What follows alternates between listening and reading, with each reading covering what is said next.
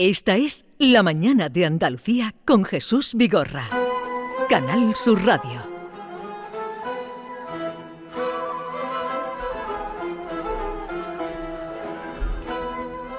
Ya habíamos anunciado la visita, que nos hace como siempre mucha ilusión, de Juan Eslava Galán. Buenos días, Juan. ¿Qué tal? Encantado. de Y, estar y cabría decir aquello de nunca hubiese caballero de damas también servido, porque vaya recibimiento que te ha hecho Maite, Hombre, Yolanda, los hombre. piropos que te han echado, Es que las hacía cosas que te han dicho. Hacía mucho que no lo veíamos, nos ha dado claro, mucha alegría sí, verlo sí, y sí. está muy bien, estás muy Bueno, bien, Juan. eh, uno intenta medio conservarse, ¿no? Pero en fin, eh, podía estar mejor. pero ya son 74 años, ¿no? Esto es una miseria, pero bueno. 74 años. Sí, sí. Lo, lo importante es haberlos vivido y, Sí, que y- y sí, y seguir cumpliendo muchos. Eh, este no he contado, pero bueno, están varios. La primera guerra mundial contada para escépticos, la segunda, la revolución rusa contada para escépticos y ahora la reconquista contada para escépticos. Veo que utilizas el término moros. Sí, sí, sí. Bueno. Bueno, El término moros no, no tiene ninguna connotación peyorativa. Moro es una palabra griega que, se, que significa habitante del norte de África. Luego la aceptaron los romanos y luego pasó en el román castellano, se decía moros. En las cartas que hay, que hay cartas interesantísimas, yo cito algunas, de, de moros eh, que le escriben a los cristianos en la frontera de, de Murcia y de Jaén, ya en el siglo XIV y XV, ellos a sí mismos se llaman moros. Sí. O sea, que, que no tiene ninguna intención peyorativa. Se ha teñido de algo peyorativo por las desgraciadas consecuencias que hemos tenido nosotros en nuestras guerras recientes en África, con el desastre anual y todo eso. Entonces, moro se ve una cosa negativa, ¿no? Pero yo reivindico que no es negativo en absoluto. No, incluso eh, los romances populares. Sí, los romances Que en todas eh, partes siempre es moro. Cantan moro o sí, la sí, mora. sí. Eh, tenemos que situarnos en el año 711 después de Cristo. Los musulmanes atraviesan el estrecho, entran en la península ibérica, entran por Almuñécar, es donde llegan los primeros. Bueno, llegan, sí, Gibraltar, Almuñécar, eh, sí, pues todo, todo- toda esa zona, ¿no? Está muy claro los... ¿Y, y por qué eh, en esa época, además, mm, llamados como moros, solo les llevó dos años ocupar España y después se tardaron tantos siglos en Sí. echarlos Bueno, aquí? fue relativamente fácil. Primero, primero eh, en, en- en España, o Hispania, como- o España con ese líquido, como queramos llamarlo, había una guerra civil entre el rey Rodrigo y los descendientes de Vitiza, que era el rey anterior. Entonces, en, plena guerra civil, pues claro, es fácil de conquistar un territorio.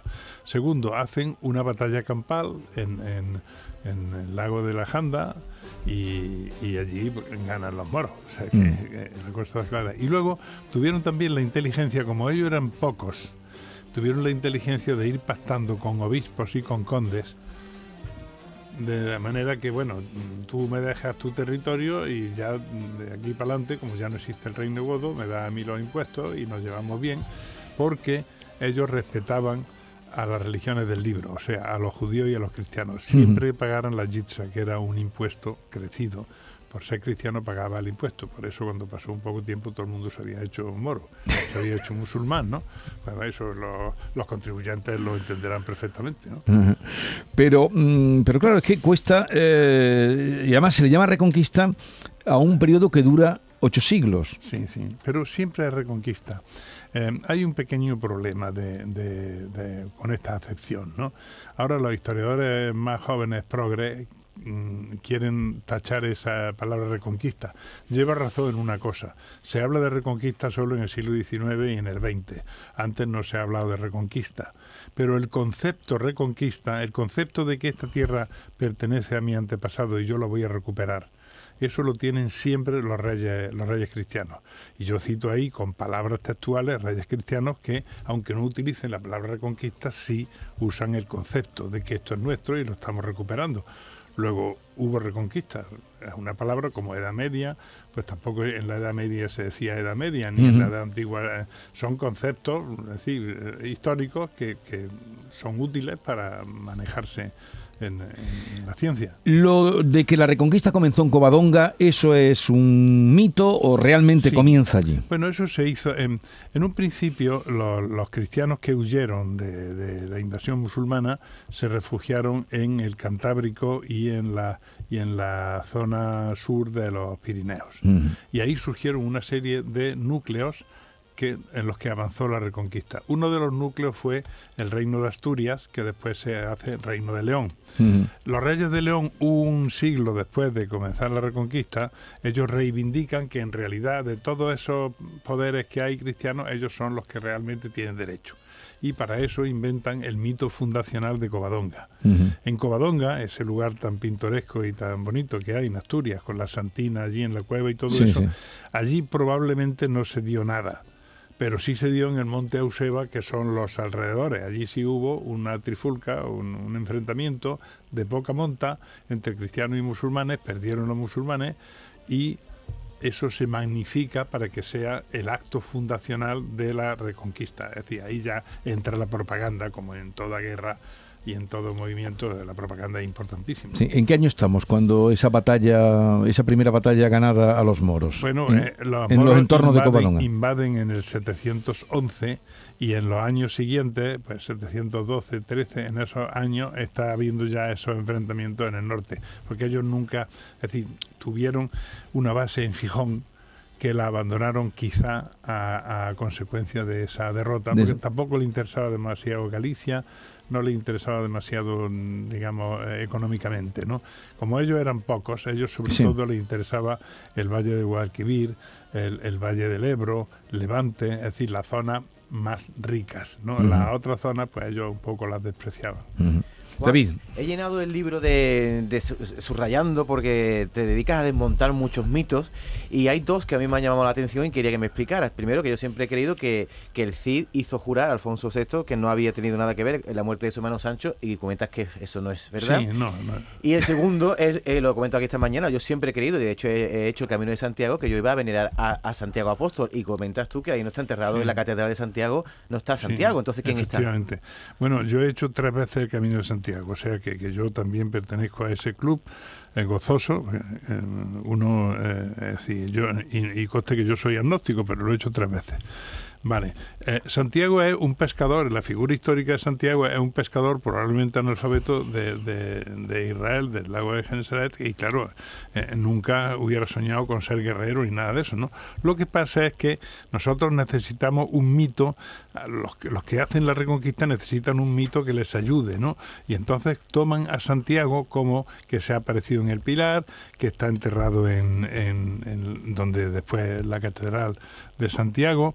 Eso, eso hace que haya un camino de peregrinaciones que viene de Francia y de Alemania, que es el Camino de Santiago, a través del cual entra la cultura cristiana, que entonces está floreciendo sobre todo en, en Francia, y a través de ahí entra el, arte gótico, la influencia del Cister y de Cluny, o sea que es importantísimo. Ahora, si lo que hacemos es un poco eh, investigar la historia verdadera, pues claro, Santiago no está en la Catedral de Santiago, entendamos no, ¿no? Pero también hay que asumir los mitos, los mitos hay que asumirlos como hacen en todos los países, asumen los mitos. Eh, no tiene nada de malo, lo que pasa es que no tienes que hacer pasar como histórico lo que no lo es. Y preguntaba la otra que preguntaba. Bueno, yo pensaba que el Cid hizo jurar a Alfonso VI que no, que no había tenido nada que ver con la muerte de y, su y hermano. no fue así. No fue así, no, no. En lo del juramento de Gadea, pues, en fin, eso es también pues una cosa que está en los romances, está todo eso. Lo que sí es cierto es la figura del Cid. Es un noble de menor cuantía que en un principio eh, combate y también hace de embajador, viene a Sevilla precisamente a cobrar impuestos por parte de, del rey de Castilla. Después se enemista con el rey, eso e- era una institución que estaba, si tú te podías enemistar, entonces no estaba al servicio del rey ni el rey te protegía. Entonces el hombre, como, como lo que sabe hacer es guerrear, pues se pone, eh, cosa muy típica de la época, él se pone a sueldo de los, de los mm, gobernadores de Zaragoza, que ahí hay pasta gansa para contratarlos, ¿no? Y entonces sirve a sucesivos gobernadores de Zaragoza, que son moros, por cierto. Y luego, ya al final de su vida, en la última etapa, hace la hazaña de Valencia, que es una ciudad importante en el contexto de, de la península ibérica, la conquista él con sus propias fuerzas. aunque después obviamente se perdió porque ya es la época de los almorávides y ya se pierde, ¿no? Pero quiero decir, es una gran figura histórica, sin lugar a dudas, pero si lo desproveemos de, de, de la leyenda, pues sigue siendo una gran figura histórica. Ujú. Juan, tú eh, has dicho un par de veces eran pocos, eran pocos. ¿Cuántos eran? Los que entraron, saben cuántos eran? bueno, se calcula obviamente, se calcula que entraron pues quizá unos 40.000 en esos dos primeros años, quizá 40.000 invasores. Es que claro, para es la- alucinante pensar que, eh, que- que una cifra tan pequeña consiguiera, bueno, llegar hasta el norte de, de Sí, España. no solo el norte de España, conquistaron también, la. Septimania francesa, eso, eso. de- aunque en Francia lo derrotaron en la batalla de Poitiers, Sí. pero la Septimania francesa la tuvieron durante muchos años, que era un trozo como Andalucía, o Sí, sea, o sea que, que no se entiende perfectamente en el contexto de la época, ¿no? Se entiende en el contexto porque estos van haciendo mm, van haciendo pactos, Pactos, con, ujú. con la gente Y era, y era, eh, perdón, era como una colonización, diremos, cultural, como nos pasa ahora mismo ahora con Estados Unidos, por ejemplo, que No, no, tenemos la cultura- costumbre, no, cultura solo cultural. Cultura traían poca. No, digo no, cultural en el, en sí, el sentido de prácticas, de, de formas de vida, de Sí. alimentación, de... No, no, no, no. Hay que pensar después, claro, eh, son ocho siglos de reconquista. Sí. Llegará un momento en que el califato, el emirato y después el califato en Córdoba sean culturalmente importantes, ¿no? Estos que entran al principio, no, estos son cuatro desarrapados que no, no traen una cultura, digamos, superior a la que a la que aquí. encuentran, ¿no? Por supuesto que no, ¿no? Aquí está, eh, hay que tener en cuenta nuestras raíces son romanas y aquí la población, los godos eran los que mandaban, ¿no? Pero la población, eh, la base de la población eran hispanos-romanos. Entonces, pues no, no, traen una afluencia cultural. Es cierto que después ya, en la época del, del califato, vendrán, em, vendrán oleadas culturales, por decirlo así, de Oriente, que son superiores a las de los cristianos. Pero existe también en la historiografía actual una tendencia a decir que, oye, que eran gente estupenda, esto es el mito romántico, los románticos, es decir, Washington Irving en la Alhambra y todo eso, es decir, ¿no? era un- una civilización excelsa, ¿no? Em, la cumbre de la civilización quizás esté en Alaquem y en y en y en Abderramán III. Abderramán III, yo lo cito ahí en el Sí. libro, sí, mucha cultura y mucha historia, pero eh, en una ocasión le hace una una, una cautiva del harén, le hace el, va a darle un beso y le hace la cobra y el tío le hace quemar la cara para que pierda su belleza. O sea que no pensemos que eran tan suaves, es decir, la brutalidad está a la orden del día, ¿no? Sí. Ni pensemos tampoco que los cristianos eran tan brutos. Los cristianos tienen toda esa influencia de- en las catedrales y la influencia, una cultura religiosa, evidentemente, en los monasterios, y hay también una cultura muy estimable en el norte Mm. cristiano, sin duda. Bueno, el libro, ya que hablabas de esa mujer que fue tratada de esa manera por Abderramán III, eh, el libro está salpicado de mujeres admirables, María de Molina, Grandes, grandes mujeres. María de Montpellier, Doña Urraca y otras que pasaron de puntillas por la historia, por ejemplo, Romeiquilla, ¿no? La romequilla, que es la, po- la- una poetisa. Eso también, claro, se ha, eh, se ha sublimado esa historia de la romequilla, ¿no? Que de Mm. pronto se encuentra con el, con el sultán y, y, bueno, y surge ahí una historia de amor que se, luego se trasladará de cautivos al Sí. norte de África. Ahora están, han, como yo digo aquí, han, han reconvertido el posible sepulcro y lo enseñan a los turistas allí en el norte de África. Pero tú, lo- ha, citado María de Montpellier, esa Sí. historia a mí me parece encantadora, como eh, el rey Pedro de Aragón em, tiene aspiraciones, entonces los matrimonios eran- Sí. no eran por amor, eran todo por interés. Tiene aspiraciones a Montpellier, que era un señorío Sí. importante, entonces se casa con María de Montpellier. Pero como no recibe el señorío, él dice no, no consumamos el matrimonio para poder divorciarse y decirle al Papa que no lo hemos consumado. Así Sí. que el tío se niega a acostarse con María de Montpellier. Y por otra parte era una mujer muy guapa, eh, por política, y el tipo era un ligón. Entonces, en la corte le, le hacen le hacen el truco de que se crea que se va a acostar con una chica muy tímida que tiene que ser a oscuras Sí, y lo meten con María de Montpellier. Ajá. Y cuando acaba toda esa noche de, de- supongo que no durmieron, ¿no? Que fue de exceso y tal, el tío pues ya por la mañana deslechado, se abre la puerta y está allí toda la corte con el arzobispo al frente, que han estado toda la noche rezando para que se quede embarazada María de Montpellier. Entonces, es que, es que son detalles Y, estupendos. y luego eh, el matrimonio fue bien. Bueno, el tío al día siguiente salió corriendo Sí. de allí, ¿no? En cuanto, en cuanto se repuso un poco con un, un ponche o tal, salió corriendo porque se, se- se cabreó mucho, ¿no? Pero el hijo que salió de esa, De esa noche relación. fue nada menos que Jaime el Conquistador, que es uno de los grandes, junto con Fernando III, que lo tenemos aquí Sí. enterrado en nuestra catedral, fue uno de los grandes conquistadores, de los grandes personajes. Juan, cuando yo voy a Túnez, a Marruecos o a algún país de norte de África, yo me pongo una chilaba y paso por moro, te lo digo en serio. Entonces, claro, siempre he creído que yo tengo sangre mora. Y tú ahí, eh, bueno, hablas de desinformados, le das un palo a Ian Gibson Sí, también, y dices que afirmas que por las venas de los españoles no corre sangre moruna. Explícanoslo. Sí, ni gota. Por Ni- lo pronto, ni gota. Por lo pronto hay, verás, eh, está fácilmente explicado, no lo explico yo, lo explican grandes arabistas como García. Eh, mm, por lo pronto, los musulmanes se casaban con cristianas sin ningún problema, las convertían al Islam. Todas estas que están en los arenas y tal se han convertido previamente al Islam. Los hijos que tienen son musulmanes, son todos mm, musulmanes de religión. Pero en el Islam está prohibidísimo que una mujer islámica se case con un cristiano. No entonces, ahora también. Por lo tanto, no hubo, en, en- es decir, entre los cristianos no hubo ese cruce con los moros, sencillamente por esa razón. ¿De dónde venimos entonces los andaluces? Los andaluces venimos, como nuestros propios apellidos lo demuestran siempre, venimos de los repobladores que venían del norte de España, venían repoblando la parte que conquistaban. Pero Fernando III iba vaciando, Sevilla, por ejemplo, estuvo vacía tres días después de la conquista, hasta que ya entraron los cristianos y, la- y ya fueron repartiendo Sí. las casas, etcétera, ¿no? Entonces, pero aparte de eso, recientemente, yo lo cuento ahí en el libro, la Universidad de Granada ha hecho un estudio genético que efectivamente demuestra que no estamos cruzados con gente del norte de África, es decir, que somos, nos parecemos, obviamente, porque, en fin, eh, lógicamente, todo el contorno mediterráneo se parece, ¿no? Sí. Eh, los griegos y los, y, eh, y los italianos nos parecemos porque somos la raza mediterránea, pero no tiene nada que ver con que hubiera sea, cruce. Somos más romanos que moros. Evidentemente, y además, ¿qué es lo que estamos hablando? Estamos hablando en latín evolucionado, que es el castellano. O o sea, som- somos romanos. Y el derecho, el derecho romano.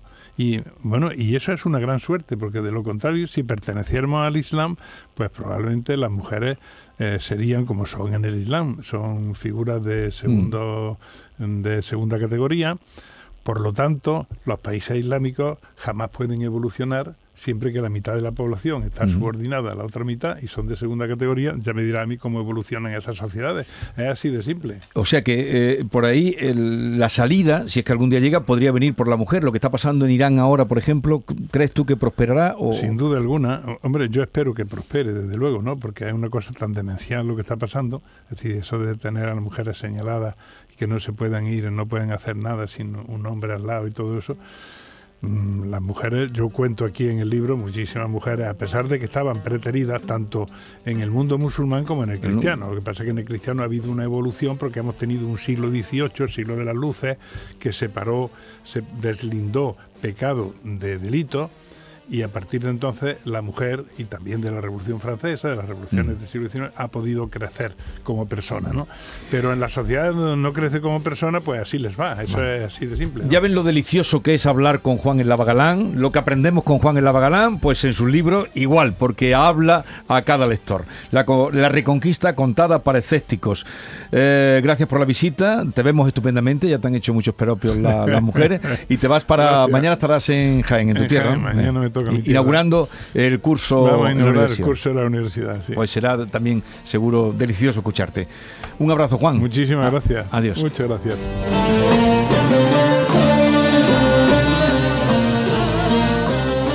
Esta es La Mañana de Andalucía con Jesús Vigorra. Canal Sur Radio.